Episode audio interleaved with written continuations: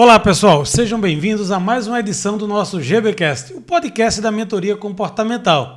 E hoje, uma convidada para lá de especial. Eu estou aqui com Fátima Pontes, ela é psicanalista, mestre em educação popular, atriz formada em artes cênicas, produtora cultural, coordenadora executiva e artística da Escola Pernambucana de Circo há 22 anos, hein? E faz parte do Conselho de Políticas Culturais do Governo do Estado como titular na categoria circo. Então, Fátima, seja muito bem-vindo ao nosso podcast. É um prazer enorme tê-la aqui conosco. Ah, obrigada, obrigada pelo convite. É um prazer também estar aqui e poder compartilhar um pouco dessa minha vivência né, na arte, na psicanálise. Com certeza, para contribuir para as pessoas que estão nos assistindo e para mim também, que eu estou uhum. aqui muito curioso, tá, tá sendo assim bem bacana. É, estudar um pouco sobre isso para a gente debater foi muito legal. E eu tenho certeza, eu acabei de narrar um pouquinho do teu currículo Sim. e não só para mim, foi uma coisa assim bem assim, muito legal, tá? É, como é que você fala desse teu currículo tão eclético? Como é que foi isso aí, Fátima? Então, eu faço é, teatro desde a minha adolescência. É, eu, eu, trabalhava na igreja, né? era de um grupo jovem é, da Igreja Católica e trabalhava com os padres que atuavam na teologia da libertação. E aí era a teologia da libertação tinham vários processos de comunicação popular, né?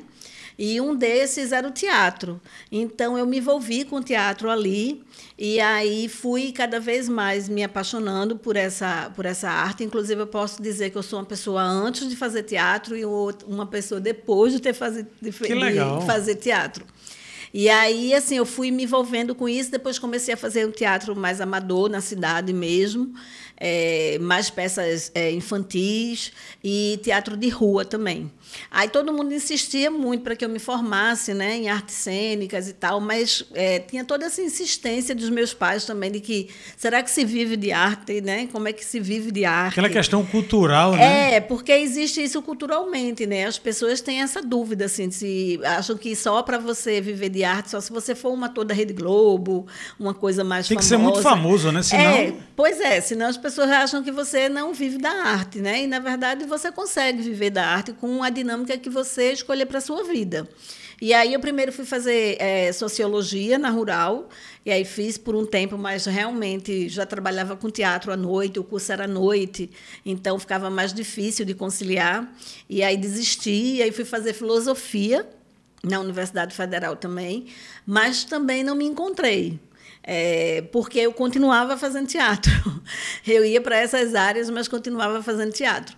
E aí eu fui, resolvi de fato fazer artes cênicas, e artes cênicas na Federal é licenciatura, né? Então eu comecei a ensinar teatro. É, em algumas escolas públicas, particulares, alguns cursos, alguns projetos. E aí, com o tempo, é, eu terminei conhecendo uma pessoa que trabalhava num grupo de teatro popular grande, que hoje tem mais de 35 anos, que é o Vem Cá Vem Ver, lá na Macaxeira, em Casa Amarela, que é Zé Oliveira. E aí ele me chamou para atuar no Vem Cá Vem Ver, eu fui atuar no Vem Cá Vem Ver, só que uma parte da equipe do Vem Cá Vem Ver também era do, da Escola Pernambucana de Circo. E aí ele me convidou para ser professora de teatro na Escola Pernambucana que legal, de Circo. Que legal, que legal. É, teve tudo a ver com você, é, né? Teve tudo a ver. Só que aí eu realmente não cheguei a dar aula de teatro lá, porque foi na época que a gente o, Recife Antigo foi é, revitalizado e a gente ficava na Torre Malakoff e daí a gente foi pedido né, para que a gente saísse de lá, tirasse a lona que ia ser revitalizado e tal. E aí a gente começou a atender as crianças e os adolescentes na praça ali do Arsenal e começou a mambembar mesmo como um circo, assim, indo para vários lugares onde um dos fundadores tinha uma lona, ele alugava, como para o Circo Maluco Beleza e tal. E uma das contrapartidas era essa, era a gente, é, durante o dia, poder atender as crianças. E aí foi assim que a gente que eu me envolvi com o circo. E aí comecei mais a fazer produção cultural mesmo, produção dos espetáculos. É, a gente foi para um evento em 2000 que era em BH, então eu fiz a produção desse espetáculo que a gente apresentou lá. E aí quando eu voltei, eu me fui me envolvendo com a mobilização de recursos.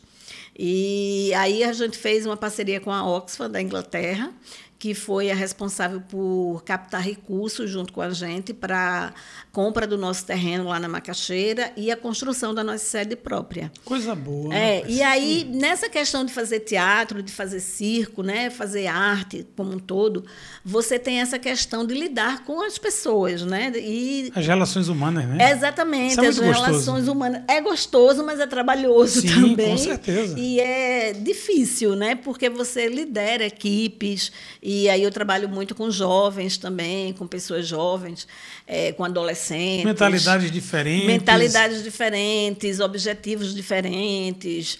é, e quando você trabalha. Meios diferentes também, né, Sim, Fátima? Acho que isso é uma coisa sim, que pesa muito, sim, né? Também, é. A questão da sustentabilidade também, com essa Uhum. questão da arte, do que é que a arte oferece. E aí é, eu comecei a pensar, sempre foi, antes de tudo, até antes mesmo de eu fazer, pensar em artes cênicas, eu sempre pensei, desde o ensino médio, em fazer psicologia. Era o meu sonho. Só que naquela época era muito concorrido, né? E não tinha as questões que tem hoje de faculdades particulares. É, O leque de opções era bem menor. bem menor de você ter uma bolsa em, em faculdades né, particulares. Só existia praticamente a Universidade Católica né, particular, não tinha esse leque hoje que tem de faculdades. E aí é, eu nem tentei na federal eu passar em psicologia. Das vezes que eu fiz, eu fiz para sociologia, para filosofia e depois artes cênicas. Mas a psicologia sempre foi uma coisa que é, me chamou muita atenção. Então, eu sempre li muito sobre isso, sobre as relações humanas. E isso tem muito a ver com a arte, né? Porque quando você constrói um personagem, é, você vai para o lado psicológico dele, né? Você vivencia, Você, você, vivencia. não é? você, você tem que entrar naquele personagem para você poder traduzir Exatamente. ele verdadeiramente. É, e na verdade o que você tem que entender é a personalidade dele, né? Principalmente, né? Para É. poder retratar. Exatamente, porque a personalidade é, dele é que vai lhe dar a estrutura corporal, que vai lhe dar a voz, que vai lhe dar a intenção, que vai lhe dar diversas é, possibilidades para que você construa um bom personagem.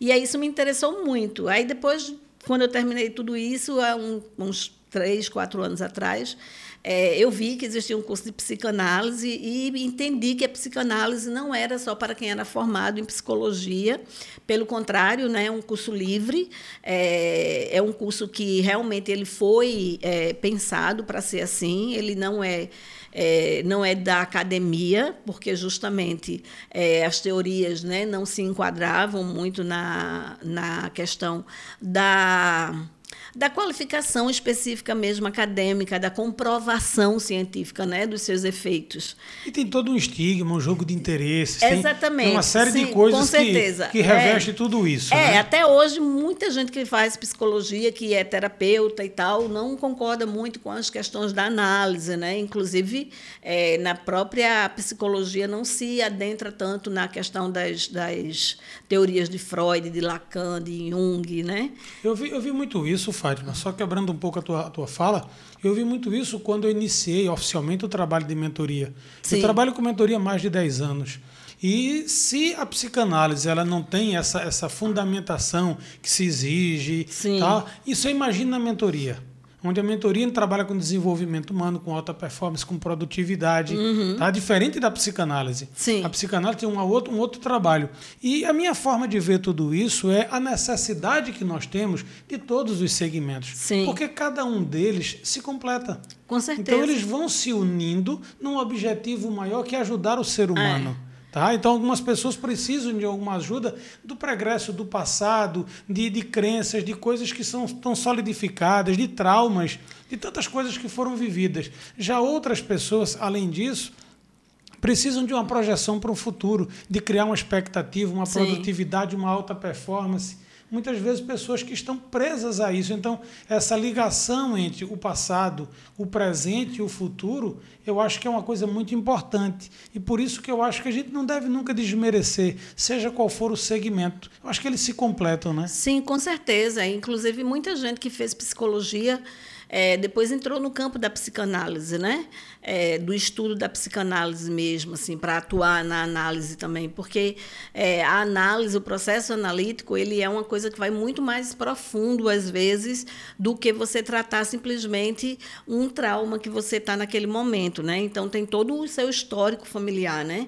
Porque a sua personalidade é criada até quando você está sendo Eu fecundado. diria que é uma genealogia metal, será isso? É. É mais ou menos isso, É é, mais você ou menos buscar isso, é. tudo isso do teu passado. Sim. Então, o que é que do teu passado hoje projeta no futuro? Total, o que é que do tudo. teu passado hoje representa quem você é? E Exatamente. muitas pessoas acham que viver só esse hoje não teria reflexo do passado. Mas nós Não, estamos sim. total. Tudo que a gente vive hoje é reflexo do nosso É passado. o resultado. É, É, é, o resultado, para bem ou para mal. Pra- é, não, e eu acho que é isso, assim, o que a psicanálise faz também é justamente não tratar é, de você superar somente o trauma, né, que você tem, ou as, as travas, ou qualquer outro bloqueio que você tiver, mas é muito mais é, fazer com que você entenda o que foi esse processo, consiga superá-lo a ponto de viver com conhecimento do que é isso, e você conseguir que isso não mais seja um empecilho para você progredir na sua vida, nas suas relações pessoais, nas suas relações profissionais. Então, eu acho que isso é o, o grande mérito da psicanálise, né? Eu acho muito bacana. É Eu- você analisar desde profundamente, porque o que você é hoje tem tudo a ver com desde a forma como você foi concebido. Se você foi concebido com, com o desejo mesmo, se você foi concebido por um acaso, se você foi concebido de uma forma violenta ou amorosa, é, tem tudo a ver com a gestação, né? De como é que a mãe Tudo que foi tudo, vivenciado. Tudo, É verdade. tudo, tudo isso. Então, assim, então você faz meio que um resgate sobre isso. Lógico que tem muita gente que pode não lembrar. Né, de várias coisas do que aconteceu na sua infância, né? É, principalmente na primeira infância, mas com o tempo você vai conseguindo é, resgatar esses processos, a sua relação familiar com seus pais, com seus irmãos, com a sua família, e aí você vai conseguindo entender é, a personalidade que você tem hoje, né? E quais são é, é, os caminhos que você está tomando na sua vida, que está ou travando ou indo para um outro lado, né? E a gente vê hoje tantos transtornos, né? É, é, principalmente hoje que todo mundo diz que é o mal do século, que é a depressão, né? Então, a, é, a ansiedade. Eu i- ia completar É. isso agora. Depressão e ansiedade, eu acho que hoje é uma coisa muito. É, é o muito mal presente, do século né? que todo mundo coloca, né? É. E agora, é, na pandemia, isso ficou muito evidente é, e ainda está muito evidente, né? O quanto cresceu de pessoas procurando atendimento terapêutico, psicanalítico, é, de terapias alternativas também, para poder se sentir melhor consigo mesmo, né? Melhor com a convivência. E dentro disso, Fátima, por exemplo, eu tenho um mentorado, tenho pessoas que eu atendo e que fazem psicanálise. Sim. Inclusive, iniciaram a psicanálise por indicação minha. Sim, E que são pessoas hoje que têm um desenvolvimento, tiveram, estão tendo um desenvolvimento fantástico. Porque a gente conseguiu juntar os dois momentos. E a Sim. partir disso foi excelente. E para mim é muito gratificante, não pro- por ressaltar unicamente a mentoria ou por ressaltar unicamente a psicanálise, mas por ressaltar o desenvolvimento daquele ser humano. Isso para mim é o essencial. É. O quanto ele se usufruiu da psicanálise, pouco importa. Foi o necessário para ele. O quanto ele usufruiu da mentoria, pouco importa. Foi o necessário para Uhum. ele. Mas o que mais importa é que ele se desenvolveu. sim, sim. Eu ele se que- libertou e cresceu. É, e eu acho que não é só se desenvolveu, mas eu acho que é melhorar como pessoa, sabe? É, mas quando eu falo desse Sim. desenvolvimento, é você fazer essa quebra. É você fazer essa quebra de quem você era Sim. e quem você é hoje. Você ter qualidade de vida com você mesmo. É. Você ter qualidade de vida com aqueles que te cercam. Sim. Tá? Eu acho que essa melhora interna projeta tudo o que você quer para o mundo É, exterior. quebra os bloqueios né, que você pode Isso. ter para você se desenvolver cada vez mais. Né? Eu acho que a gente está vivendo num mundo muito cruel, né? um mundo sem muita humanidade, sem muita Isso. afetividade, né? sem muita empatia. A gente viu isso agora com a pandemia, né? Exatamente. Com a pandemia, isso foi massificado de uma forma, É. né, aflorou assim enormemente. tá? Exatamente. Aquilo que as pessoas achavam que era um sentimento era uma mera convivência. Exatamente. Aquilo que eles achavam que era uma relação era um mero estar. É, e é como eu te coloquei da outra vez que a gente conversou, que, foi, que é justamente isso, né? O quanto que as pessoas hoje têm quantidade de informação, mas não quantidade de conhecimento, né? É verdade. Então, a, a, a, a informação está na ponta dos seus dedos, pela, pelo celular, pela internet, né? Nas o que redes era tão difícil, sociais. né, Fátima? É. Antigamente, para você ter uma informação, tinha que se ter uma enciclopédia. Eu me lembro como hoje, era a enciclopédia Barça. Sim, sim. Então, ou você tinha enciclopédia Barça ou você não tinha informação. É, exatamente. Hoje você pega o celular, você tem tudo. Tudo, tudo. Ali, você dá um mãos. Google e você descobre várias Tudo coisas. que você quiser. Algumas informações corretas, Sim, outras incorretas. é, mas O que acontece é isso, né? É a necessidade que as pessoas podem ter de filtrar o que é informação e o que é conhecimento mesmo. Porque você consegue encontrar boa- boas. Fátima, você falou uma coisa importante agora. Essa Foi? necessidade de filtrar. Vamos lá. Eu, eu vou dar uma outra tônica, eu vou te provocar, Tá. tá? Eu vou te provocar mesmo. Necessidade de filtrar. Será que eu vou filtrar? Eu vou me colocar agora no lugar de uma pessoa nessa condição. Uhum. Será que eu vou filtrar ou eu vou absorver aquilo que é mais conveniente? Eu acho que isso depende muito da formação da pessoa, né? Porque às vezes é, a pessoa quer realmente ter só o conhecimento, sem ir muito a é, ter só informação e não ir em busca do conhecimento. Então repassa qualquer informação que, que vê, que lê, que, que passa por ela. Então ela termina não aprofundando essa questão do conhecimento mesmo. Primeiras entendeu? linhas já é verdade. É, ponto. exatamente. E aí tá aí o boom das fake news, né? Que é isso. Às vezes a pessoa nem lê o que recebeu pelo WhatsApp ou pelas redes sociais e já compartilha isso. E a falta da troca de, de, de diálogo. Porque às vezes, quando você vê uma notícia, você vê alguma informação, você sente essa necessidade de conversar com alguém sobre isso. Ô, né? Fátima, me diz uma coisa. Quando você faz essa colocação, eu acho isso muito importante. E aí me leva para uma outra tônica. Eu estava conversando agora há pouco com um mestre em filosofia. Sim. Filosofia é raciocinar, é você pensar, é você É. parar e refletir. Então, as pessoas recebem aquela informação. Hoje, uma gama de informações é gigantescas. Então, você recebe aquela gama de informação. É, como você trata aquilo pode ser uma questão cultural, pode ser uma questão educacional, mas quanto eu quero refletir de fato sobre aquilo? Exatamente. Será que eu quero pensar realmente sobre aquilo ali? Será que aquilo ali eu me questiono ou eu simplesmente recebo com essa mão e já passo com essa? Sem Exatamente. ter aquele filtro. O filtro do pensamento, o É. filtro da, da, da, da coerência, né? É, que é o que eu digo disso, do diálogo, né? Porque é, quando você está nesses processos de descobrir novos conhecimentos, você tem a necessidade de você dialogar com alguém sobre isso, para até tirar suas dúvidas ou para você aprofundar mais sobre o conhecimento que você está recebendo, seja de que qualquer área. Então, se você não faz isso, se você não dialoga, se você só tem a informação ali, você vai ficar com isso de forma rasteiro, né? Então, dá o que dá hoje. As pessoas pouco conseguem se comunicar, né? A falta de empatia que existe hoje, de afetividade em ouvir o outro. É, a, a psicanálise é a ciência da escuta né, a escuta, porque quando você está escutando uma pessoa, ela está se escutando.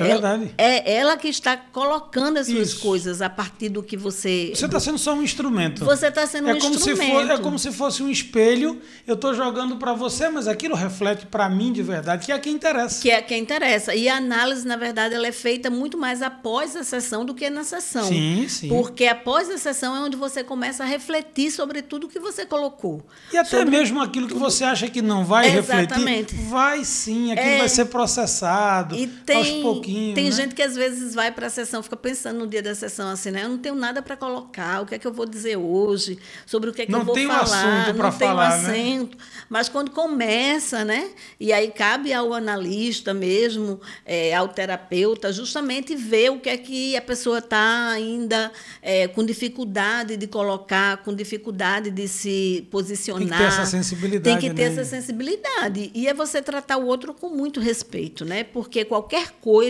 que a pessoa falar para você tem a sua seriedade. Claro, claro que Entende? sim. Às vezes pode parecer que é uma coisa muito simples para a gente, mas para aquela pessoa aquilo está travando a vida É, dela. eu sempre digo o seguinte, Fátima, o que é simples para mim pode não ser para você. Exatamente. E vice-versa.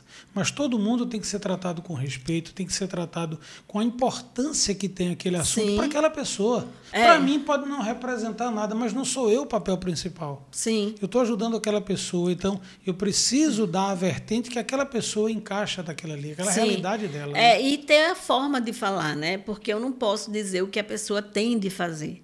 Né? Ela Sim. que tem que saber o que, é que ela tem de fazer a partir das, das das colocações dela, dos pensamentos, da vivência, da vida, de como ela está no momento. E do que ela quer para ela própria. Do né? que ela quer para ela própria, né? Então, assim, você até pode é, a pessoa perguntar, tá com uma dúvida e você tá conversar sobre isso, mas eu jamais posso dizer siga por esse lado, siga por aquele lado que é o certo, que é o correto, porque isso não existe.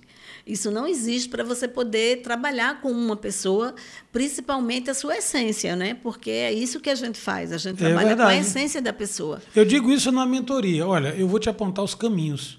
Mas qual caminho você vai trilhar, a escolha é sua. Exatamente. Eu posso te apontar os caminhos. Ó, tem o caminho A, B, C e D.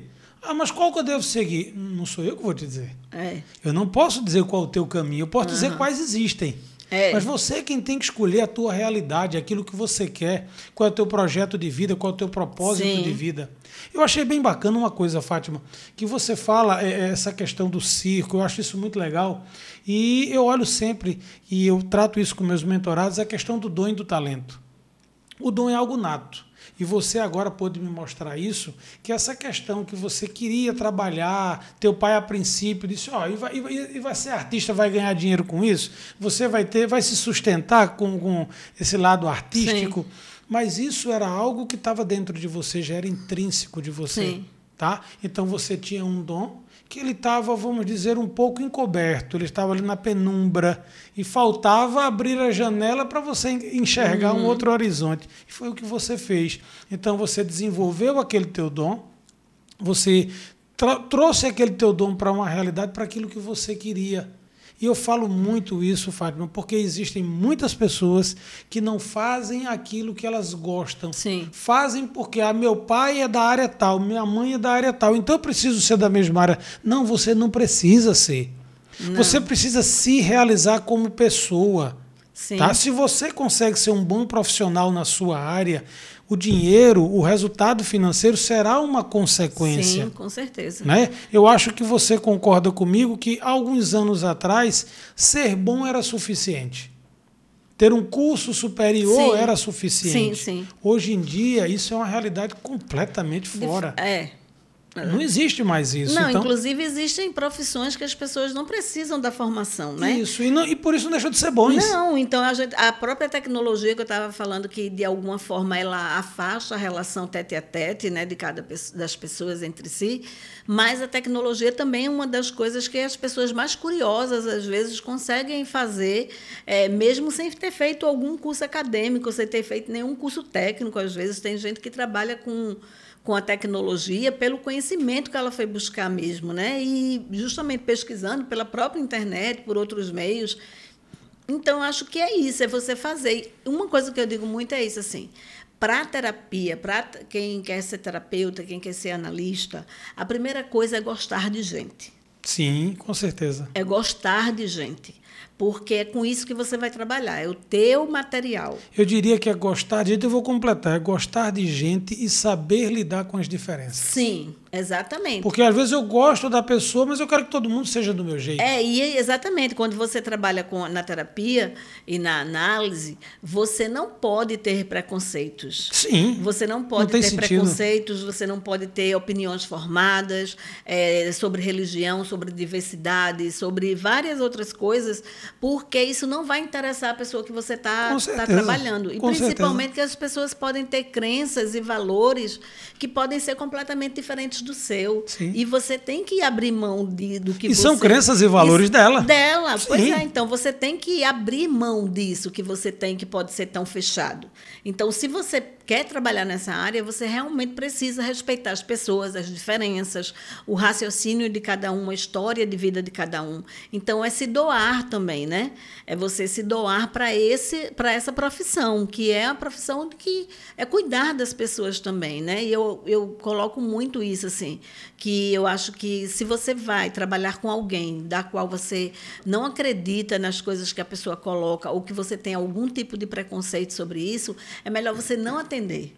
É melhor você não atender essa pessoa, porque você vai prejudicar muito mais ela Sim, do que ajudar. Com certeza, com certeza. Então, acho que essa coisa da escuta, né? É, da atenção, da escuta atenta, né? Como a gente coloca, é muito isso, porque aí é você escutar a pessoa e observá-la, né? Ver os gestos que ela está fazendo, qual é a expressão que ela coloca em cada coisa que ela diz, entendesse? Então, de que forma ela está colocando isso, de forma contínua, sistemática, ou se ela não quer falar sobre determinado assunto, sobre toda vez que você pergunta sobre esse assunto, a pessoa não quer falar, então, porque isso é um trauma, é difícil de colocar. Existe algo que não está resolvido, é, né, Fátima? Exatamente. E não tem tempo, né? Porque as pessoas, às vezes, assim, quanto tempo você vai fazer terapia, quanto tempo você vai fazer análise? Mas não é somente você, vai progredindo e a vida vai te trazendo novas possibilidades, né? novos desafios. Eu acho que o tempo é o que menos importa. É.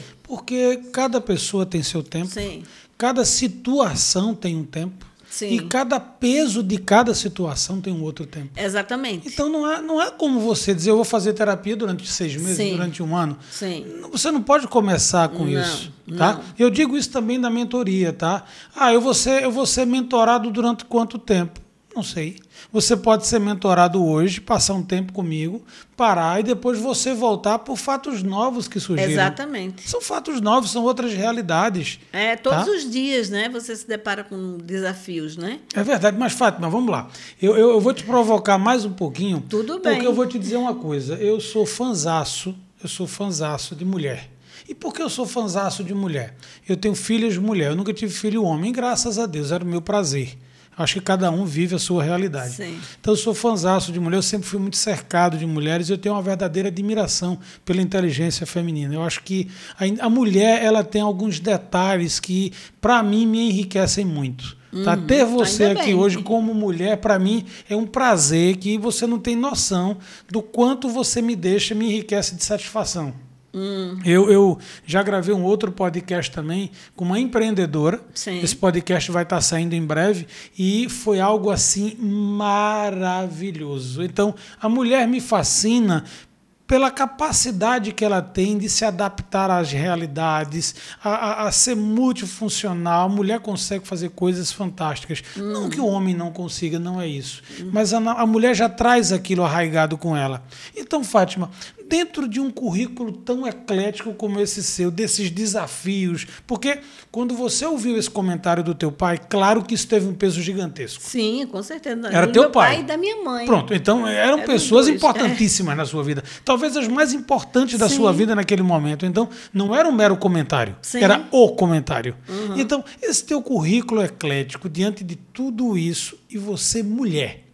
Me conta aí como é que foi isso aí, como é que foi suplantar tudo isso aí dentro dessa realidade hoje que a gente vive. Sim. Porque a gente vive um mundo machista. Totalmente, né? Né? Eu estava assistindo um programa segunda-feira num canal a cabo e o pessoal disse muito isso, assim, que se o homem ficasse grávido, ele, o aborto já teria sido é, aprovado. Há muito tempo. Porque, Há muito tempo. Porque o mundo é um mundo de homens, né?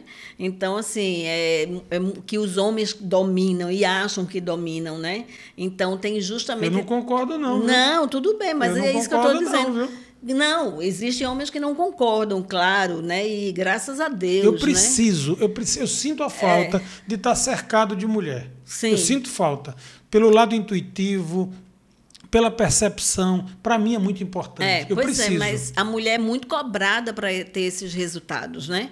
Todas as coisas que ela desenvolve, ela é extremamente cobrada para que ela seja perfeita, para que ela não erre, sabe? Seja ela mãe de um filho ou de dez, é, seja ela empreendedora, seja ela pesquisadora, seja ela artista. É, o tempo todo a gente está passando por desafios, né? E a gente percebe isso com a questão do machismo machismo, é, ele é no dia a dia. Até no trabalho você sofre isso, mesmo com as pessoas que trabalham com essa área, da, da, tanto da área da psicologia, da análise, da psicanálise, quanto na área das artes também. Né? Então, você percebe isso no dia a dia. Tem muitos artistas machistas. E eu acho que você vive muito isso no consultório, né?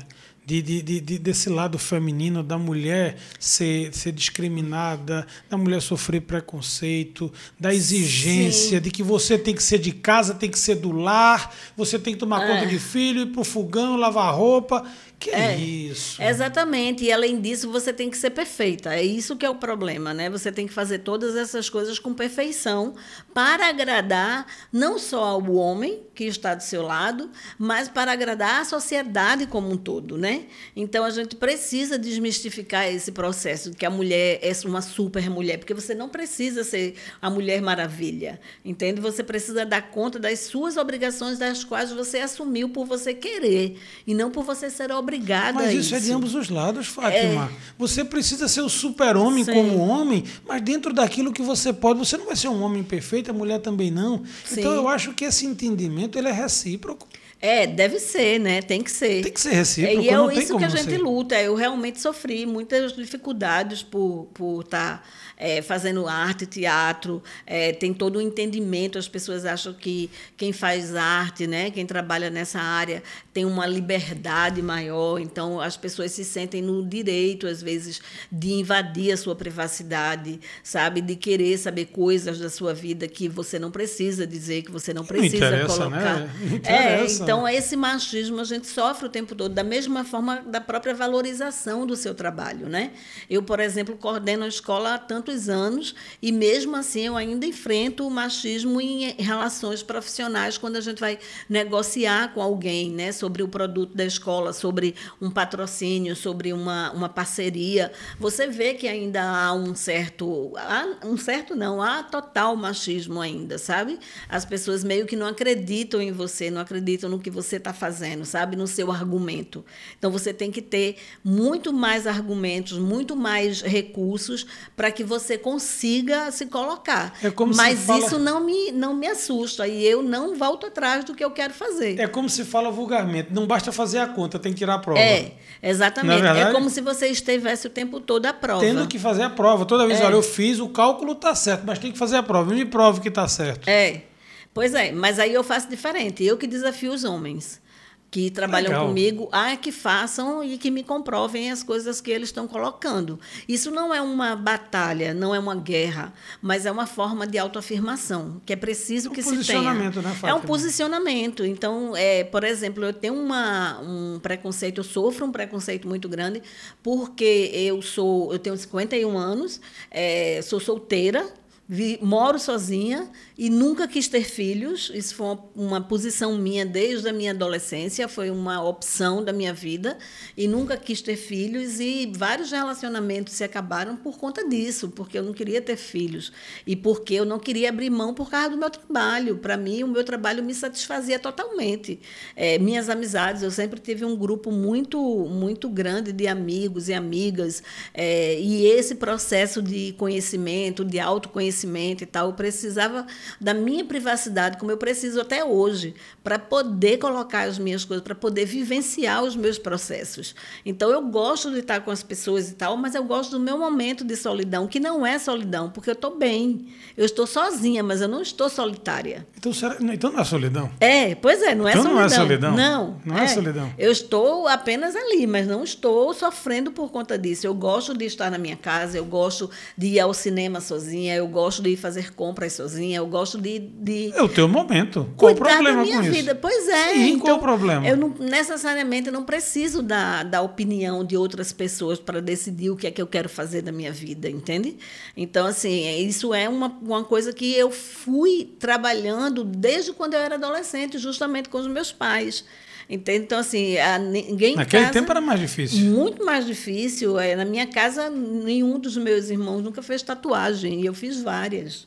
Então, por e isso não foi julgado. E aí eu, eu, mesmo tendo esse julgamento que houve do meu pai com relação ao trabalho com a arte, mas ele era uma pessoa muito aberta de aceitar as coisas que eu queria fazer, né, da forma como eu queria fazer. Mas aí você sofre um preconceito por isso, por ser mulher, por morar sozinha, por fazer arte, por não ser mãe, entende? Por tudo isso tudo faz isso. é um contexto, né? É, aí o que você tem que fazer é isso, é se cuidar né, fazer sua análise também, porque faz parte, né, o tripé da psicanálise, né, é, é a, você atender, você é, a supervisão e o estudo contínuo, né, sobre a própria ciência da psicanálise. Então, você faz a sua, a sua análise também e vai ali trabalhando os seus processos para que isso Autoanálise não... constante, né? É, e você faz sua autoanálise também para que isso não pese na sua vida de forma que lhe impeça de você é, construir os seus projetos de vida e ir realizando. O Fátima, olha, é, quando você fala de arte, quando você fala de circo, teus olhos brilham de uma ah, forma sim. fantástica, é bem diferente. Eu estou podendo olhar para você aqui e é maravilhoso quanto você brilha ao ouvir falar sobre, ao falar sobre o circo, sim. sobre a arte. Eu acho que está na tua veia, isso vem tá, com você, é a tua é... essência, é a tua essência, é. né? E como é que você vê essa questão da arte hoje? No cenário pernambucano do nosso estado e no cenário nacional, essa importância da arte, como é que você vê isso? É, então, a arte existe porque a vida por si só não basta, né? Então, a gente pode levar isso como uma, uma, uma, uma questão de dilema mesmo né, para a vida, de dizer isso. Assim, a gente viu agora na pandemia o quanto que a arte é importante para a vida das pessoas, porque as pessoas estavam em casa, mas estavam vendo televisão, estavam vendo lives, estavam assistindo filmes, estavam ouvindo músicas, é, né? então estava vendo teatro de forma online também, circo também de forma online. Então, as pessoas consomem a arte no seu dia a dia, a partir do momento que você é, passa numa, numa, numa rua e você vê um, um muro pintado, é, grafitado, entende? As coisas que você tem na sua casa também são representações de arte, né? A, a sua mesa, a sua cadeira passou por um processo de design de alguma forma. Então a gente vive a arte continuamente na nossa vida, só que a gente não percebe isso, muita gente não percebe isso e não valoriza. É, eu acho que a gente vive um, num país e num, num estado, eu acho que Pernambuco é um dos estados mais ricos culturalmente que a gente tem no país, pela diversidade das expressões que a gente tem, né? Então, é, todas essas coisas que o pessoal diz assim, ah, é, não, não desmerece acontecendo, mas ah, o Carnaval da Bahia tem muita coisa. Tal. Tem, mas se a gente for ver o que passa na televisão, não chega aos pés da diversidade que a gente tem aqui. Né? A gente tem o caboclinho, tem o maracatu de baque solto, o maracatu de, baque virado. Baque virado. É, é, verdade. É, tem o frevo, o frevo de várias formas de expressão Isso. do frevo, tem a ciranda, né? tem o cavalo marinho, tem várias outras coisas, o caboclinho. Isso é fantástico. Isso é fantástico, é mas fantástico. É, não, é, não é valorizado pelos poderes públicos. Né? Então, assim, eu já é, pensei numa época que eu trabalhava na, num órgão público e eu dizia muito isso, o quanto que era importante é, fazer desses locais um circuito turístico. Né? Então, assim, você manter a sede de uma agremiação carnavalesca é, aberta, com seu acervo é, em dia, seu acervo conservado. Eu me lembro muito disso, eu me lembro quando eu, quando eu fui jovem na minha época de meus 16, 17 anos, eu vivia dentro da sede da Pitombeira dos Quatro Cantos. Sim. Eu vivia dentro da sede da Pitombeira. Uhum. E era maravilhoso. É, porque. É uma coisa riquíssima, é riquíssima. As histórias né, que você tem acesso. Então, era super importante manter isso, manter os mestres nesses locais. É, a minha, a minha, a minha adolescência, 16, 17 anos, eu vivi dentro da Pitombeira. Isso foi muito bacana. É, muito Aí surgiu o Marinho dos Caetés, que Sim. foi é uma outra concorrência, é, porque uma... era uma dicotomia, era Pitombeira e Elefante. Elefante, foi. Era Pitombeira é. e Elefante, mas aí depois, depois surgiu o Marinho, Marinho dos Caetés para criar um contraponto nesse negócio Sim. todinho aí, né? Que é a dissidência dos dois, né? Foi, foi uma dissidência, foi uma quebra. Na realidade, a gente sabe é. disso. Então, cria o Marinho dos Caetés. Mas tudo isso era Olinda. E Olinda é mágico. Pois é. Eu sou apaixonado por Olinda. Eu né? também sou, eu né? sou apaixonado por Olinda. É, e aí eu acho que Pernambuco tem essa grandiosidade, sabe? Mas eu acho que os poderes públicos nunca valorizaram isso. Eu já trabalhei julgando o carnaval, julgando os campeonatos de carnaval, né? De várias é, é, categorias.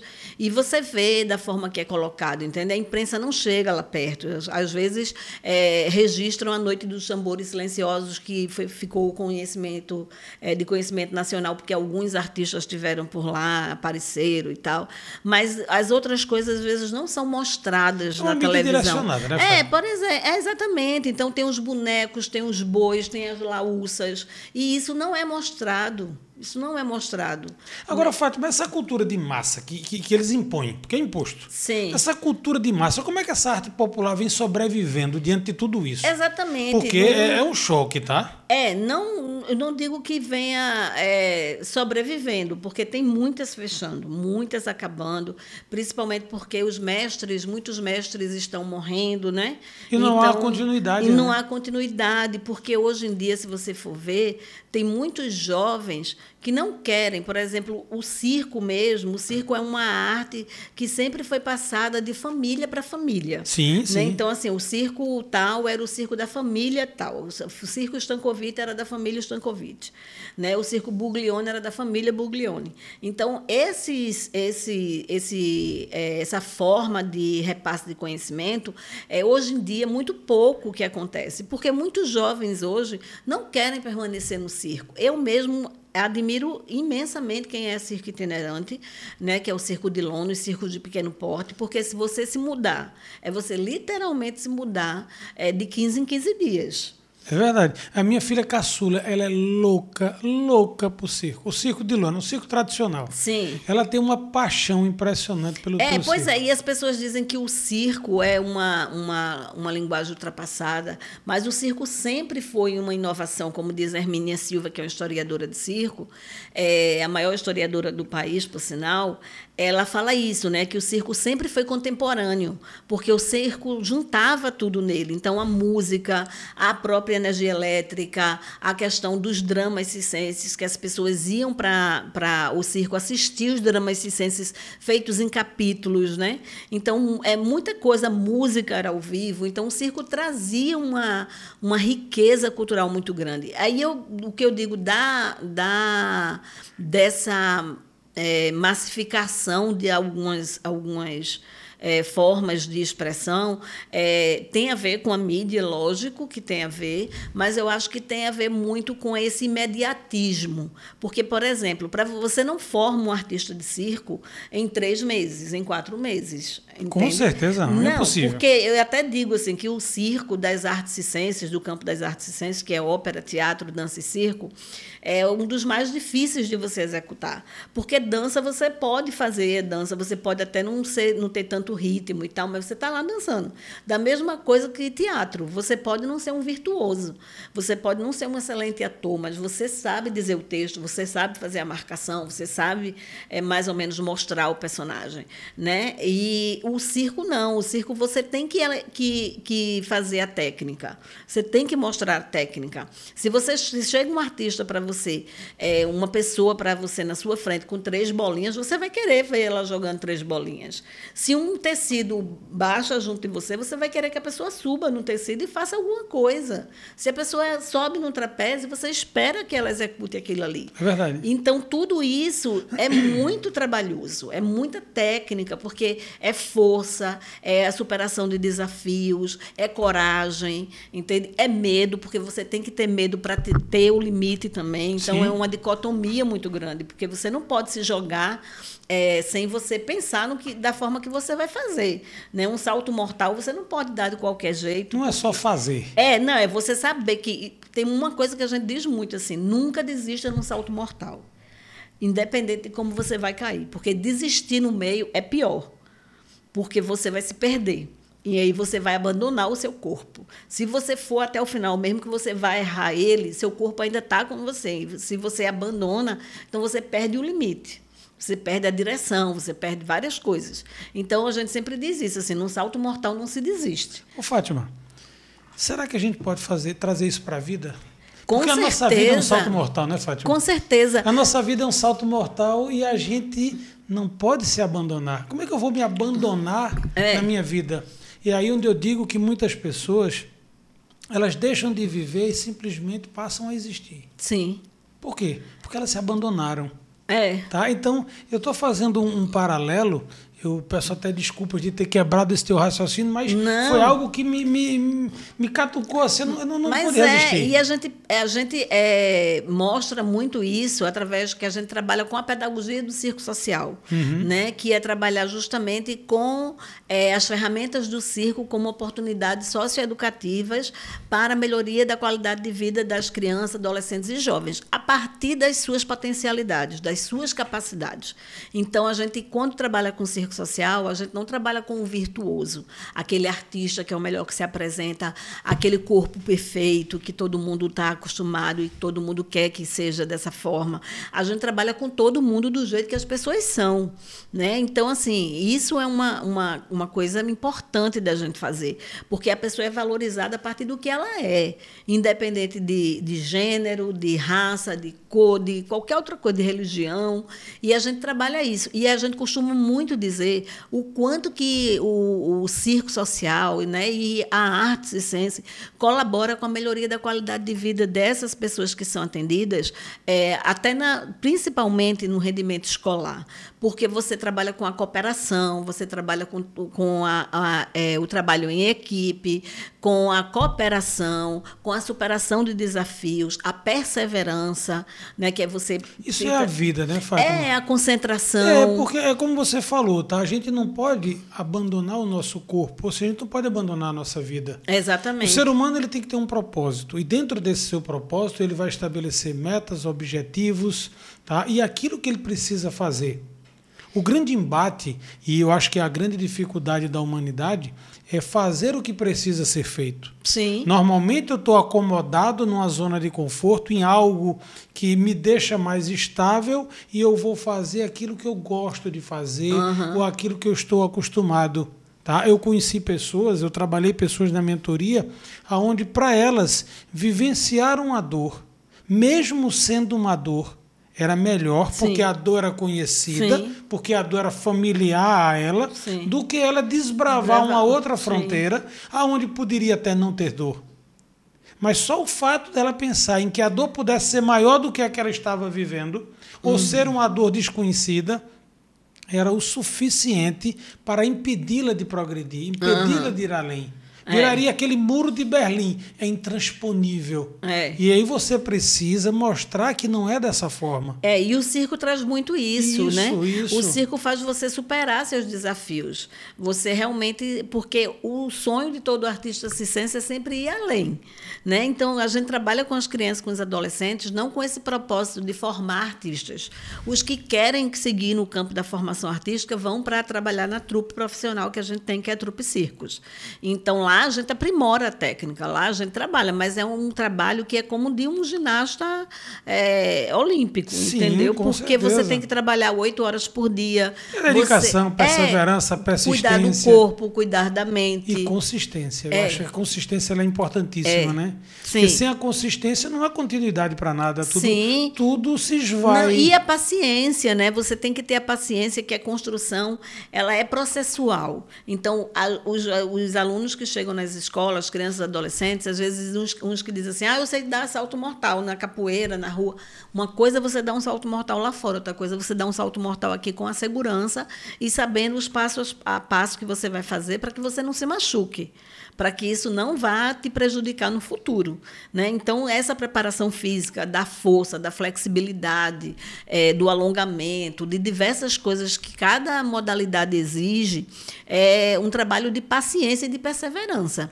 Quando você faz malabares, por exemplo, com- Maravilha. com três claves e aí você vai jogar com o outro com mais três claves e aí são seis e você vai fazer um movimento corporal com isso e você vai entrar no ritmo da música e tal é você respeitar o outro o tempo do outro se encontrar com o outro olhar no olho tudo isso então isso é, é melhora as relações pessoais com certeza não tem Fátima, eu sou, discussão eu sou apaixonada por isso e você está me encantando assim dez vezes mais, tá? Ah, tá. Você está me encantando assim. é porque eu sou encantada por isso E também eu tenho. Não, isso- esse brilho aí tá claro. Isso aí não tem dúvida nenhuma. Uma. E eu tenho certeza que todas essas pessoas que estão nos assistindo estão vendo essa riqueza, porque tudo isso que você está trazendo do circo, desses desafios, o nosso, o nosso palco é a nossa vida. Sim. É aquilo que nós nos debatemos todos os dias. Sim. É enfrentar os desafios, porque todo dia nós somos desafiados. Exatamente. Né? Existe aquela velha frase que diz: é, a pessoa sai de casa todo dia para matar um leão. É. E é verdade.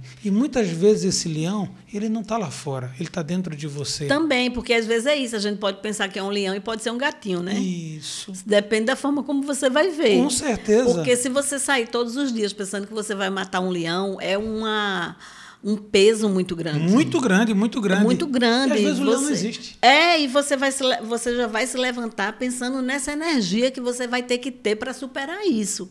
Entende? Então, verdade. se você levanta pensando que quiser assim, não, eu tenho desafios a cumprir, mas eu tenho capacidades para isso, eu tenho é, é, pessoas que vão me ajudar, eu não vou ser julgada pra, por fazer isso de forma perfeita, né, suficientemente da- do jeito que as pessoas querem, mas eu vou fazer no meu limite, vou fazer na minha competência e com responsabilidade e seriedade, você realmente tem, tem tira um peso muito grande das suas costas, É sabe? verdade. Olha, para mim, eu tenho um conceito sobre perfeição. Sim. Não sei se você vai concordar, mas eu tenho um conceito sobre perfeição. Perfeição para mim é fazer o que eu posso fazer no Sim, meu limite. Isso é a Exatamente. minha perfeição. Exatamente. Essa é a perfeição para mim. O que eu posso fazer, o que é que dá para mim fazer. Sim. E é o que eu cobro dos meus mentorados. Vocês precisam fazer aquilo que está dentro das tuas possibilidades. Dê o seu melhor. Ah, mas o meu melhor não foi suficiente. Não foi suficiente para aquele momento, porque alguém estava mais bem preparado que você. Sim. Mas você deu o seu melhor. Se você quer algo mais, então prepare o seu melhor para ele se tornar melhor. Sim. Mas essa busca tem que ser incessante. É. Essa busca tem que ser incessante, só acho que ela não precisa ser é, esmagadora, sabe? Não, de jeito nenhum. É, É, dentro do teu limite. é, Da tua exatamente. realidade. Da- Porque algumas pessoas transformam isso como um cavalo de batalha, onde ou eu faço ou eu não vou conseguir. Não, não é dessa forma. E outra coisa que eu acho que pesa muito hoje na contemporaneidade que a gente vive são os bens materiais. Então as pessoas estão muito mais preocupadas, às vezes, em ter os bens materiais, em ter um bom carro, em ter um bom celular, em ter um bom relógio, em ter várias coisas, um bom computador, um notebook que eu possa mostrar para as pessoas, do que na essência do que isso realmente te faz, do, que isso realmente é necessário para a tua vida. O que é, que é necessário para a tua vida? As pessoas se surpreendem muito, que eu vou dizer uma coisa que, que é da minha, da, minha, da minha vida mesmo. assim. Eu hoje tento fazer justamente o consumo consciente. Então, eu não preciso ter 10 sapatos. Entende? Se eu tenho uma quantidade de sapatos que dá para que eu trabalhe, para que, dá- que dê para que quando eu for sair eu use um sapato legal, para mim está suficiente. Eu não preciso toda vez que eu for sair ter um sapato. Por exemplo, bolsa. Eu não preciso trocar minha bolsa todos os Ter dias. 20 bolsas, né, Fátima? É, daí todos os dias eu levo um tempo para desarrumar uma bolsa e fazer outra bolsa. Eu não preciso fazer isso, sabe? Eu preciso ter uma bolsa para que eu guarde as coisas que são necessárias para onde eu vou levar. Mas as pessoas fazem as coisas, Fátima, muita ve- muitas vezes não para se Sim, satisfazer, mas exatamente. para satisfazer o, o outro. É, a partir Né? do pensamento que o outro tem de você. Como é que ele vai me ver? É. Poxa, ele vai me ver com a mesma roupa, com o mesmo sapato, Sim. com a mesma. Você não posso, eu tenho que mudar. É, Não é? pois é, não, eu faço muito essas coisas assim. Para mim é o consumo consciente, entende? Na As minha pessoas, casa, eu não Fátima- tenho necessidade, por exemplo, de comprar agora o, um celular da, da última geração. Você precisa comprar o que você vai ser, vai ser preciso para o teu trabalho. Exatamente. Aquilo que você faz. Se for de última geração, porque é necessário de última Sim, geração.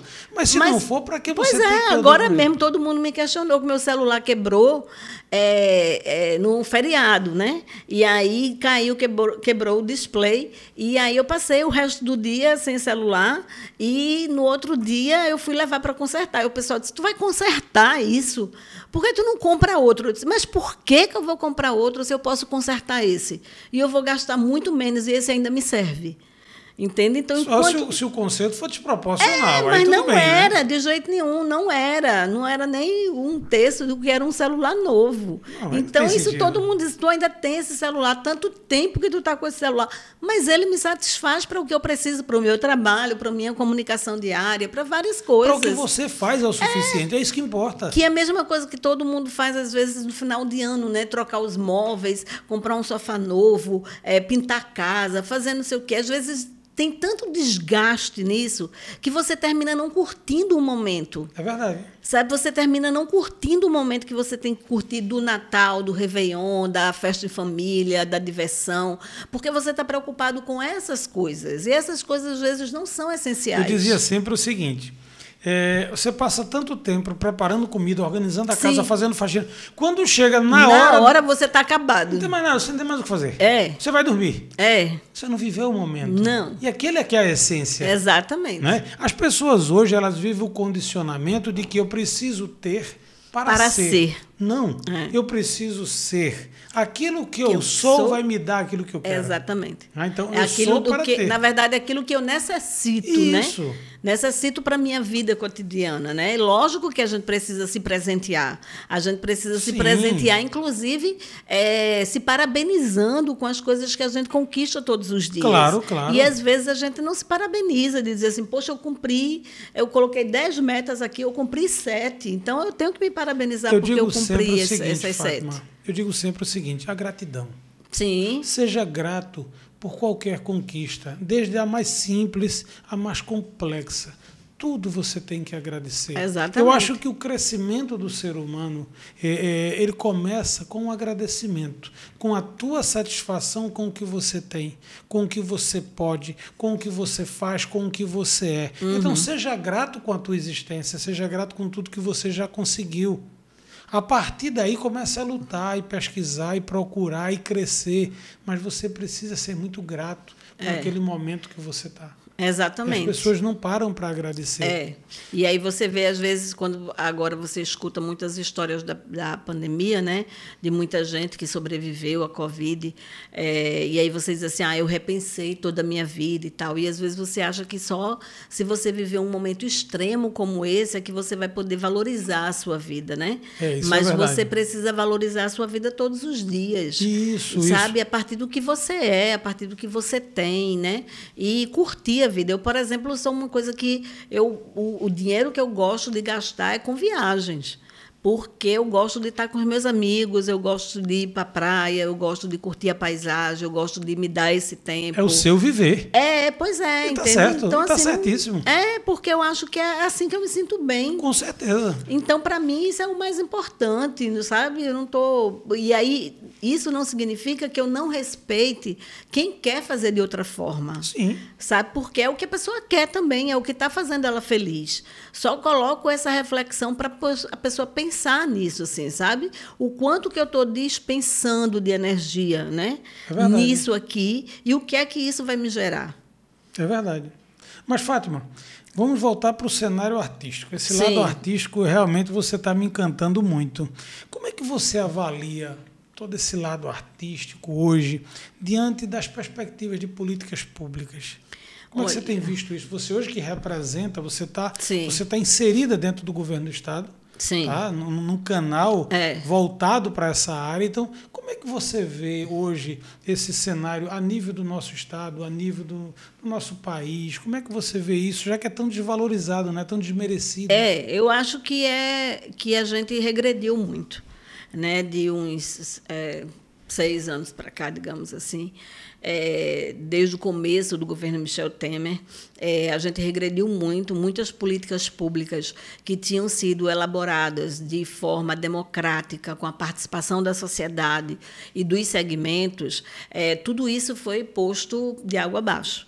É, e aí hoje a gente luta novamente para reconquistar esses, essas políticas públicas, que realmente eram políticas que possibilitava não só as, as artes ciências, as, a cultura popular, o teatro, a dança e tal, de poder desenvolver suas atividades, seus projetos, porque nenhuma dessas artes ela sobrevive sem a pesquisa, né? Sem a pesquisa, sem a construção eh, processual, sistêmico, não, não tem condições. E aí ninguém sobrevive eh, somente de apresentar espetáculo, porque as pessoas nem pagam tanto hoje. Pagam para assistir, às vezes, uma pessoa que seja famosa no Teatro Santa Isabel, para depois ir dizer na mesa do restaurante. Eu estava eu, eu lá. estava lá, eu vi fulana de tal, eu vi Isso. crânio de tal. Uhum. Mas a produção local é muito subestimada, né?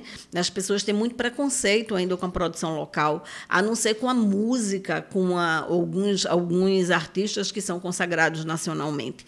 Mas tudo que a gente construiu de políticas públicas eh, para as artes, eu, por exemplo, fiz parte da primeira Conferência Nacional de Cultura, onde a gente construiu um plano para a cultura do país.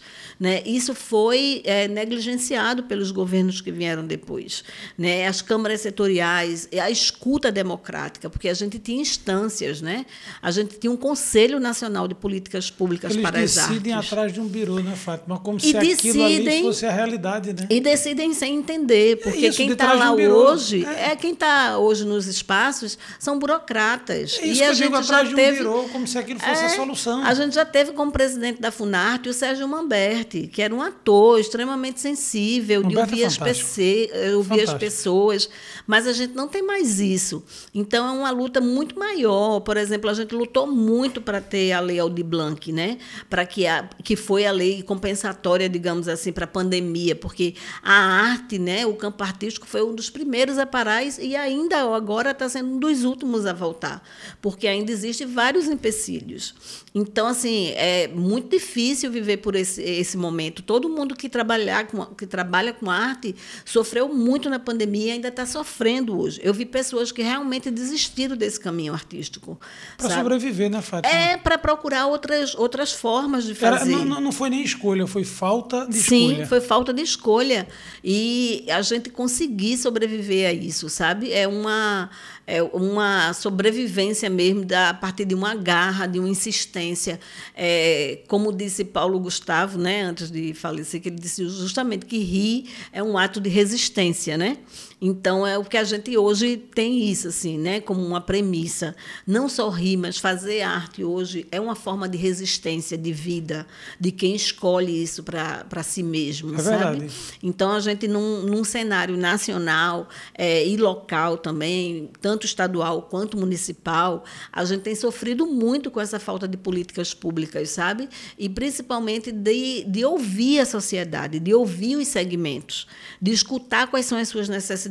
O circo mesmo tem diversas necessidades que não são nem pensadas pelo governo. Por exemplo, ter um terreno que tem as condições de água, de esgoto, de eletricidade, sabe, de saneamento, para que ele possa se instalar dignamente. O circo vive o tempo todo com vários problemas de segurança, sabe, nessa é terrível, área. É terrível, é terrível. Mas, Fátima, eu queria que você fizesse uma colocação seguinte. O circo de ontem e o circo de hoje. Do circo de lona até o o circo de ontem Sim. e o circo de hoje. Ah. Na- O que, que mudou? É, eu acho que mudou muita coisa, né? Eu acho que. é, Pontua assim de uma forma assim bem, bem Sim. chuta. O circo de ontem e o circo de hoje. Então, eu é acho que você- o circo de ontem era muito mais esses circos que podiam ser fazer itinerância, principalmente nos centros urbanos, né? É, e aí conservar a sua lona, manter o seu espetáculo com toda a, a possibilidade, ainda tinha a questão dos animais, né? Que isso era bastante atrativo para o público. E o circo de hoje é um circo que é dito mais contemporâneo, né? Que todo mundo coloca que é o circo contemporâneo e às vezes as pessoas tentam dizer o circo tradicional e o circo contemporâneo. Existem vários outros segmentos. Existe o circo social, eh, existe o circo contemporâneo, existe eh, eh, o circo itinerante, né? Existe várias formas. Existe o movimento de palhaçaria. Então existe diversos leques hoje que surgiram, né? Desde que eu era pequena que eu escutava que o circo estava morrendo e absolutamente não. É, o circo nunca, nunca é, teve prestes a morrer. O que acontece é que, se não houver políticas públicas realmente de contenção dos problemas, os circos de pequeno, pequenos e de pequeno porte, né, e de médio, realmente vão sucumbir, porque eles não têm condições mais de Não viver. tem como sobreviver, né? de, de- é, de conseguir. E aí o que é que acontece hoje? Aí se perde muito dos números que eram mais é, tradicionais, grandiosos no circo, o Globo da Morte, morte, né? o giro da morte, o pêndulo e vários outros equipamentos que eram grandes, que dava para ficar na lona. A lona podia ficar montada por meses no mesmo lugar, né? E hoje em dia não, os circos ficam por 15 dias no lugar. No máximo, e aí, né? no máximo, cobrando muito pouco. E aí existem muitas companhias de circo contemporâneo hoje, é, e existem muitas companhias, algumas companhias de grande porte ainda, então eu cito La Mínima de São Paulo, é, os Parlapatões também de São Paulo, é, o Doutores da Alegria, que, é, que também tem aqui, tem em São Paulo. É, são grupos que vivem produzindo é, teatro, circo, né? Circo e teatro. É, a própria escola pernambucana de circo é uma forma de resistência, mas existem também muitas duplas, porque as pessoas não conseguem hoje, porque circo ele é muito coletivo. Ele é- precisa de gente precisa de equipamento. E é muito caro, tudo é muito caro, muito difícil. É muito difícil você manter uma companhia hoje com mais de 10 pessoas. Né? Mas para você fazer pirâmides, você precisa de uma quantidade maior de pessoas. E aí itinerar com isso, circular com isso, você só consegue com patrocínio.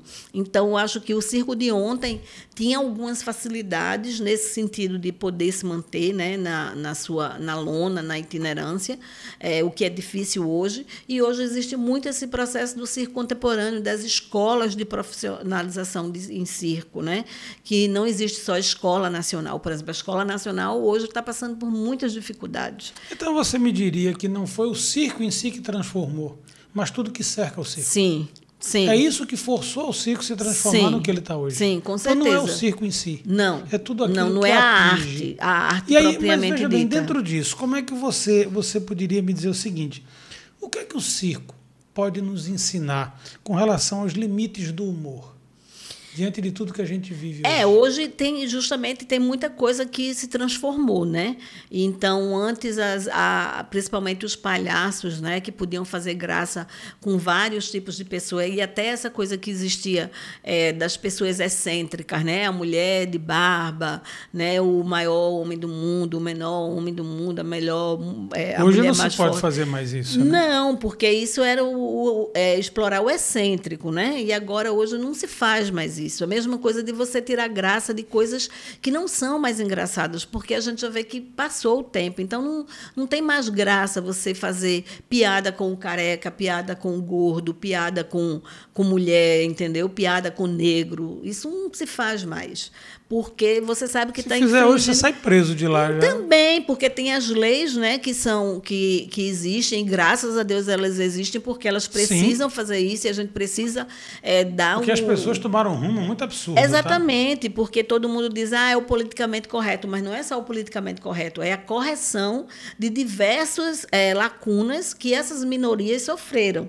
Então a gente hoje E está. ainda sofrem, né? E ainda sofrem, Ainda com sofrem. certeza, mesmo tendo leis absurdas, onde o coisas racismo é crime, onde a homofobia é crime, onde a violência contra a mulher é crime, e mesmo assim isso não deixa de ocorrer.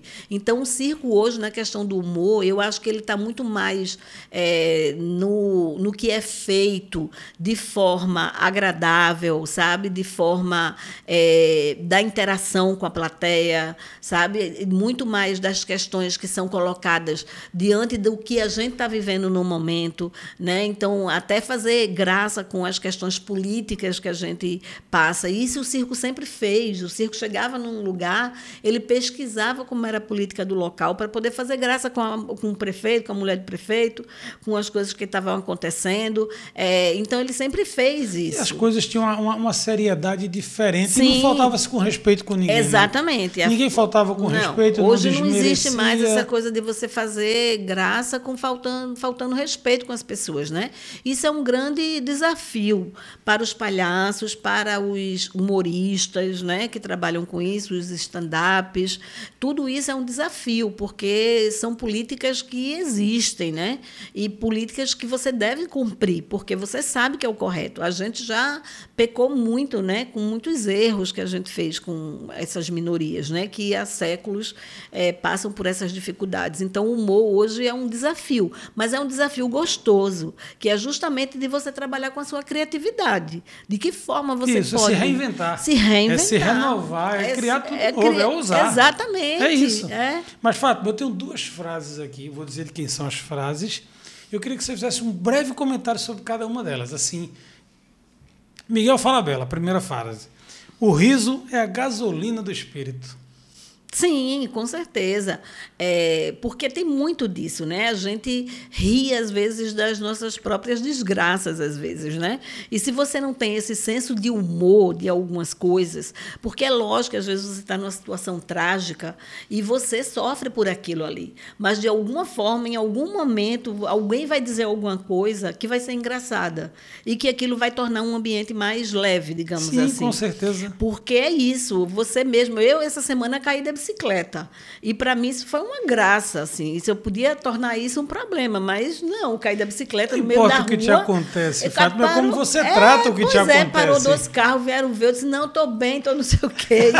E, e depois fiquei contando para as pessoas isso como uma forma de, de riso para É todo mundo. verdade, é verdade. Porque eu podia- É a maneira de você É. encarar aquilo, né? Exatamente. Então eu acho que o humor é imprescindível na vida, sabe? Da forma que você vê, o quanto que ele te traz leveza. Você vê que as pessoas mais alegres, mais espontâneas, elas conseguem lidar com os melhores, com os problemas da vida de forma Qualidade mais de leve. vida. É. Qualidade de vida. Vamos para a segunda, de Nietzsche. A arte existe para que a realidade não nos destrua. Exatamente. E aí? Me Exatamente. É, é isso, é a criatividade, é você sonhar, né? Porque quando você entra no cinema, é, você esquece o mundo lá fora e você embarca naquela viagem do que está passando ali naquela sala escura. Entende? É como se não existisse o mundo lá fora. Quando acaba o filme, é que você diz, poxa. Tem um mundo lá fora, É sabe? verdade. Quando você entra num espetáculo de teatro, de circo. Você vive aquele momento, Você né? vive aquele momento, você se deleita, né? Você, você curte, sua imaginação flui, que é a mesma coisa de você ler um livro. Isso. E você realmente é, fazer a, todas as imagens na sua cabeça, trazer tudo isso. E realmente é, né? Porque, como eu disse, a arte existe porque a vida por si só não basta. Então é importante para a gente ter, ter arte na nossa vida, sabe? É importante a gente escutar uma boa música, é importante a gente dançar, é importante a gente rir com os amigos, é importante a gente contar uma piada, é importante a gente ter as nossas histórias, sabe? Tudo isso é muito importante para que a gente tenha qualidade de vida, para que a gente enxergue a vida com os outros olhos. Olha, Fátima, vou te dizer, você, você me trouxe coisas hoje riquíssimas. Ai, que bom. Eu estou encantado. Mas tô você também me feliz. trouxe muitas coisas Estou boas. muito feliz. Você, você me trouxe e tenho certeza para as pessoas que vão assistir esse nosso podcast, que estão vendo isso aí, vão, vão se deleitar com coisas maravilhosas. Mas eu quero lançar um desafio para você. Mas só te dizendo que é isso. É, eu falo essas coisas porque todas elas me dão muito prazer. Não, isso eu não tenho dúvida. É, todas se, elas. Se, olha, se todo mundo que nos assistir tivesse o prazer de estar aqui, olhar em você aquilo que eu estou vendo, não haveria dúvida com relação a isso. Sim. Tá? Mas vamos lá, Fátima, eu quero te lançar um último desafio. Por Tá. mim, eu passaria aqui mais uma hora, mais duas horas a gente conversando, Uhum. porque realmente você. Eu estou bebendo na fonte. Ah, e eu então, para também. mim, isso está você- maravilhoso. Agora, eu queria saber o seguinte: a pessoa Fátima hoje, como é que você acha, como é que você identifica que a arte pode servir para resgatar, para salvar, é, servir como instrumento, né, para resgatar, para salvar o nosso país? O que é que você poderia dizer? Digamos que você tivesse hoje, vamos criar uma situação hipotética, você tivesse hoje falando para a população brasileira. Você tivesse hoje num canal de televisão aberto, todo mundo estava te ouvindo. A Fátima artista, a Fátima que tem esse brilho maravilhoso da arte, que ama o que faz, que, que faz disso realmente um propósito de vida. Como é que você acha que isso pode servir como instrumento, como um- uma maneira de salvar o nosso país? É, eu acho que é botar muito peso para a arte só salvar o país. Porque eu acho que o país precisa realmente de políticas públicas pensando nas minorias. Né? Então, eu acho que, na verdade, a arte é uma das formas que as pessoas podem ter para poder ter uma qualidade de vida melhor, sabe? É, seja quem é classe média alta ou seja quem é das periferias que trabalham com e vivem do funk, do brega, de várias outras coisas. Então a arte, ela é, para o país hoje, ela é essencial. Ela porque a gente está vivendo um momento de muita dicotomia, né? de muita é, dissonância, de muita falta de empatia, como eu já falei. Então, a arte ela pode juntar as pessoas, ela pode unir as pessoas, sabe? E ela pode fazer com que as pessoas tenham um entendimento de mundo diferente daquilo que está sendo posto, sabe? E, principalmente, a capacidade de sonhar sonhar sonhos possíveis. Isso é o que a arte possibilita, porque se você não tem essa capacidade, você está anulado. E num país que a gente está vivendo hoje, com muita desumanidade, com muita crueldade, é, com muitas, muitos preconceitos, onde muitas coisas é, que a gente achava que não iria ver mais, como a homofobia, né? a alta da violência contra as mulheres, é, a violência contra os negros, tudo isso. Coisas que, absurdas. Coisas absurdas que a gente vê todos os dias, que a gente não acredita que está saindo de um ser humano sabe? Então eu acho que é isso, é se deixar invadir pra, pela arte. Se criou rótulos e acabou. Exatamente, e não só rótulos. Eu acho que as pessoas hoje se sentem na liberdade de poder ser preconceituosa, sabe? De ser maldosa de ser é, leviana nas coisas que coloca. Então, eu acho que a arte pode ajudar muito essas pessoas, sabe? Se essas pessoas é, perceberem isso, sabe? Como quem faz arte tem uma, uma visão melhor do mundo, sabe? Da expressão do mundo. A arte como elemento agregador de verdade, né? Fátima? Exatamente. E a arte como agregador de pessoas sabe, de pessoas. O ser humano sendo ser humano. Exatamente, né? É? E aí, independente de classe, de qualquer sim, outra coisa. Sim. Então, eu acho que a arte no país hoje ela é essencial para a gente se rehumanizar, sabe? Se rehumanizar, porque é como Paulo Freire dizia, né? A gente nasceu para o destino de ser mais. Então a gente precisa ser mais na vida, em tudo que a gente faça. E a arte possibilita isso. Melhoria contínua, né? É, e a arte possibilita que você possa justamente fazer isso, sabe? É sonhar, acreditar em dias melhores, né? escutar uma música, ver um, um filme, é, assistir televisão, fazer qualquer coisa e naquele momento ali você sonhar, sabe? Você acreditar, esperançar. Esperançar do verbo esperança mesmo, né? De você realmente poder. Não esperançar do verbo esperar. Não, Porque não. esperar não vai cair do céu, não, né? Não, é esperançar mesmo, entendeu? É ter esse, isso como uma mola propulsora, sabe? Do que você pode fazer no seu dia a dia, independente da, da sua condição de vida, da sua qualidade de vida, sabe? Porque hoje o país, a gente está vivendo num país muito difícil numa situação muito complicada. Eu acho que a humanidade como um todo, se você olhar... Eu acho que a humanidade como um todo. Né? Se você dosar direitinho, é. cada país, cada um está vivendo a, Sim, né? A gente vê aí uma onda crescente da direita, né? Tomando poder em vários locais, né? Então, isso é uma coisa muito forte, né? Porque não é uma direita somente porque é partidária, mas é uma direita preconceituosa, é uma direita é, é, limitadora, né? antidemocrática, porque qualquer forma que você tiver de expressão política, a democracia ela nunca pode ser afetada. Sim, com e certeza. você tem que respeitar os direitos e os deveres respeito, de cada pessoa. O respeito é a base de Exatamente. tudo. É a grande base é, para tudo. É o início. Exatamente. É o início. Eu respeitar o seu ponto de vista, você respeitar é. o meu ponto de vista. E por nós divergirmos, isso está a grande riqueza. Exatamente. Pois é, mas que, que a gente consiga pelo menos dialogar, Sim. sabe? Porque a falta de diálogo hoje é um dos nossos nossos grandes problemas.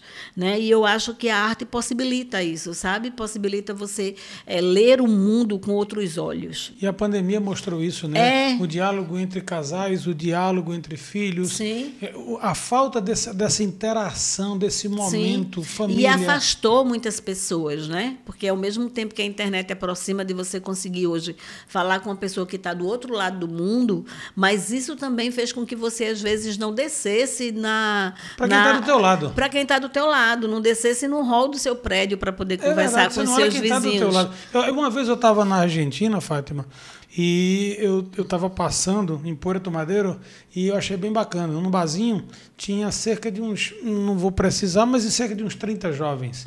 Era um barzinho, só tinha jovem. Uhum. Eu acho que, que o mais velho lá deveria ter 18 anos, o máximo. Era daí para menos. E eu achei interessante que ninguém falava com ninguém. Todo mundo no celular. Todo mundo, 100% no celular. Ninguém. E eu parei em Porto Madeira e fiquei olhando aquilo e digo, caramba, onde é que está? Onde, onde, é que existe vida, A conexão né, entre Isso. as pessoas, o, olhar, o olho no olho, Isso, né? Isso, essa, essa, essa questão de ser ser humano. Exatamente. É, e hoje o quanto que, que isso, né, essa forma de, das pessoas estarem no mundo, é, dificulta né, de você poder é, se colocar, você dizer das suas angústias, você dizer das suas alegrias, você dizer dos seus sonhos, você dizer compartilhar os seus projetos, construir isso coletivamente, porque eu vejo muito, uma das coisas que eu faço muito é observar, né? Porque a gente que faz teatro, que faz arte, a gente está observando o tempo todo a sociedade. Observar e aprender, Fátima. É exatamente, porque a gente está observando para ver a realidade também, né? Para a gente não fugir desse contexto. E você vê muitas vezes, eu não vou em restaurantes, não vou em bares que tem televisão. Porque se eu quiser ver televisão, vou ver na minha casa. casa. É claro, então, para que, que eu vou num lugar que tem televisão? Para eu poder ficar lá olhando a televisão e sem conversar com a pessoa que está do meu lado. Eu assisto televisão em casa. É, eu, eu vejo você casais, casais num bar, num restaurante, juntos, mas olhando a televisão ou no celular. É verdade. Entende? Então você diz assim, poxa, onde é que estão as relações, né? Como é que está a relação dessas pessoas? Por isso nós estamos com o mundo que nós estamos. É, tem pessoas dentro de casa que se comunicam pelo celular em vez de sair do seu quarto, do seu lugar e ir lá falar com a pessoa, mas manda uma mensagem, sabe? No seu trabalho, as pessoas às vezes estão numa outra sala, te mandam uma mensagem porque não vai lá falar com você. Então é preciso a gente se deslocar, né, para poder fazer isso. E isso as pessoas hoje têm isso como um trabalho, né, como uma dificuldade e não é. É a vida cotidiana, é a vida real. Mas é verdade, é verdade. Mas, Fátima, eu quero agradecer imensamente ah, eu também, ter você imensamente, aqui. Foi um prazer. Foi um prazer e uma riqueza para mim ímpar. Para mim foi fantástico ter você aqui, aprendi muito. Ah, eu também. É, foi, um, foi um bate-papo muito gostoso, extraordinário. Agradeço imensamente você ter aqui. Você está você tá com a gente aqui, poder desfrutar de toda essa riqueza de conhecimento, de experiência que você pôde nos passar. Ah, obrigada. e, pessoal, mais uma vez, Terminamos agora mais um podcast, que é, que é o GBcast, o podcast da mentoria comportamental. E vocês viram é, essa riqueza, essa maravilha que foi conversar com Fátima Pontes, essa pessoa que tem uma experiência maravilhosa e que veio nos enriquecer e trazer conteúdos fantásticos. Então, se você continua nos seguindo. Se você já não, não, não seguiu, como, como, descobriu agora esse podcast, conheceu agora, então compartilha com aquelas pessoas que você acha que podem gostar também desse conteúdo, que precisam desse conteúdo, para que elas possam também somar e beber um pouco dessa sabedoria, dessa experiência que Fátima pôde nos passar, que para mim foi riquíssimo, para mim foi extraordinário. Ativa o sininho para que você possa também ficar recebendo todas as vezes que nós postarmos conteúdo novo e vai ser maravilhoso. Vai ter muitos outros convidados novos que estão chegando por aí e que com certeza vão trazer suas experiências, vão trazer coisas maravilhosas que vai enriquecer todo esse trabalho que a gente faz, que é cuidar das pessoas, é o trabalho de desenvolvimento humano, é aquilo que eu faço voltado para você.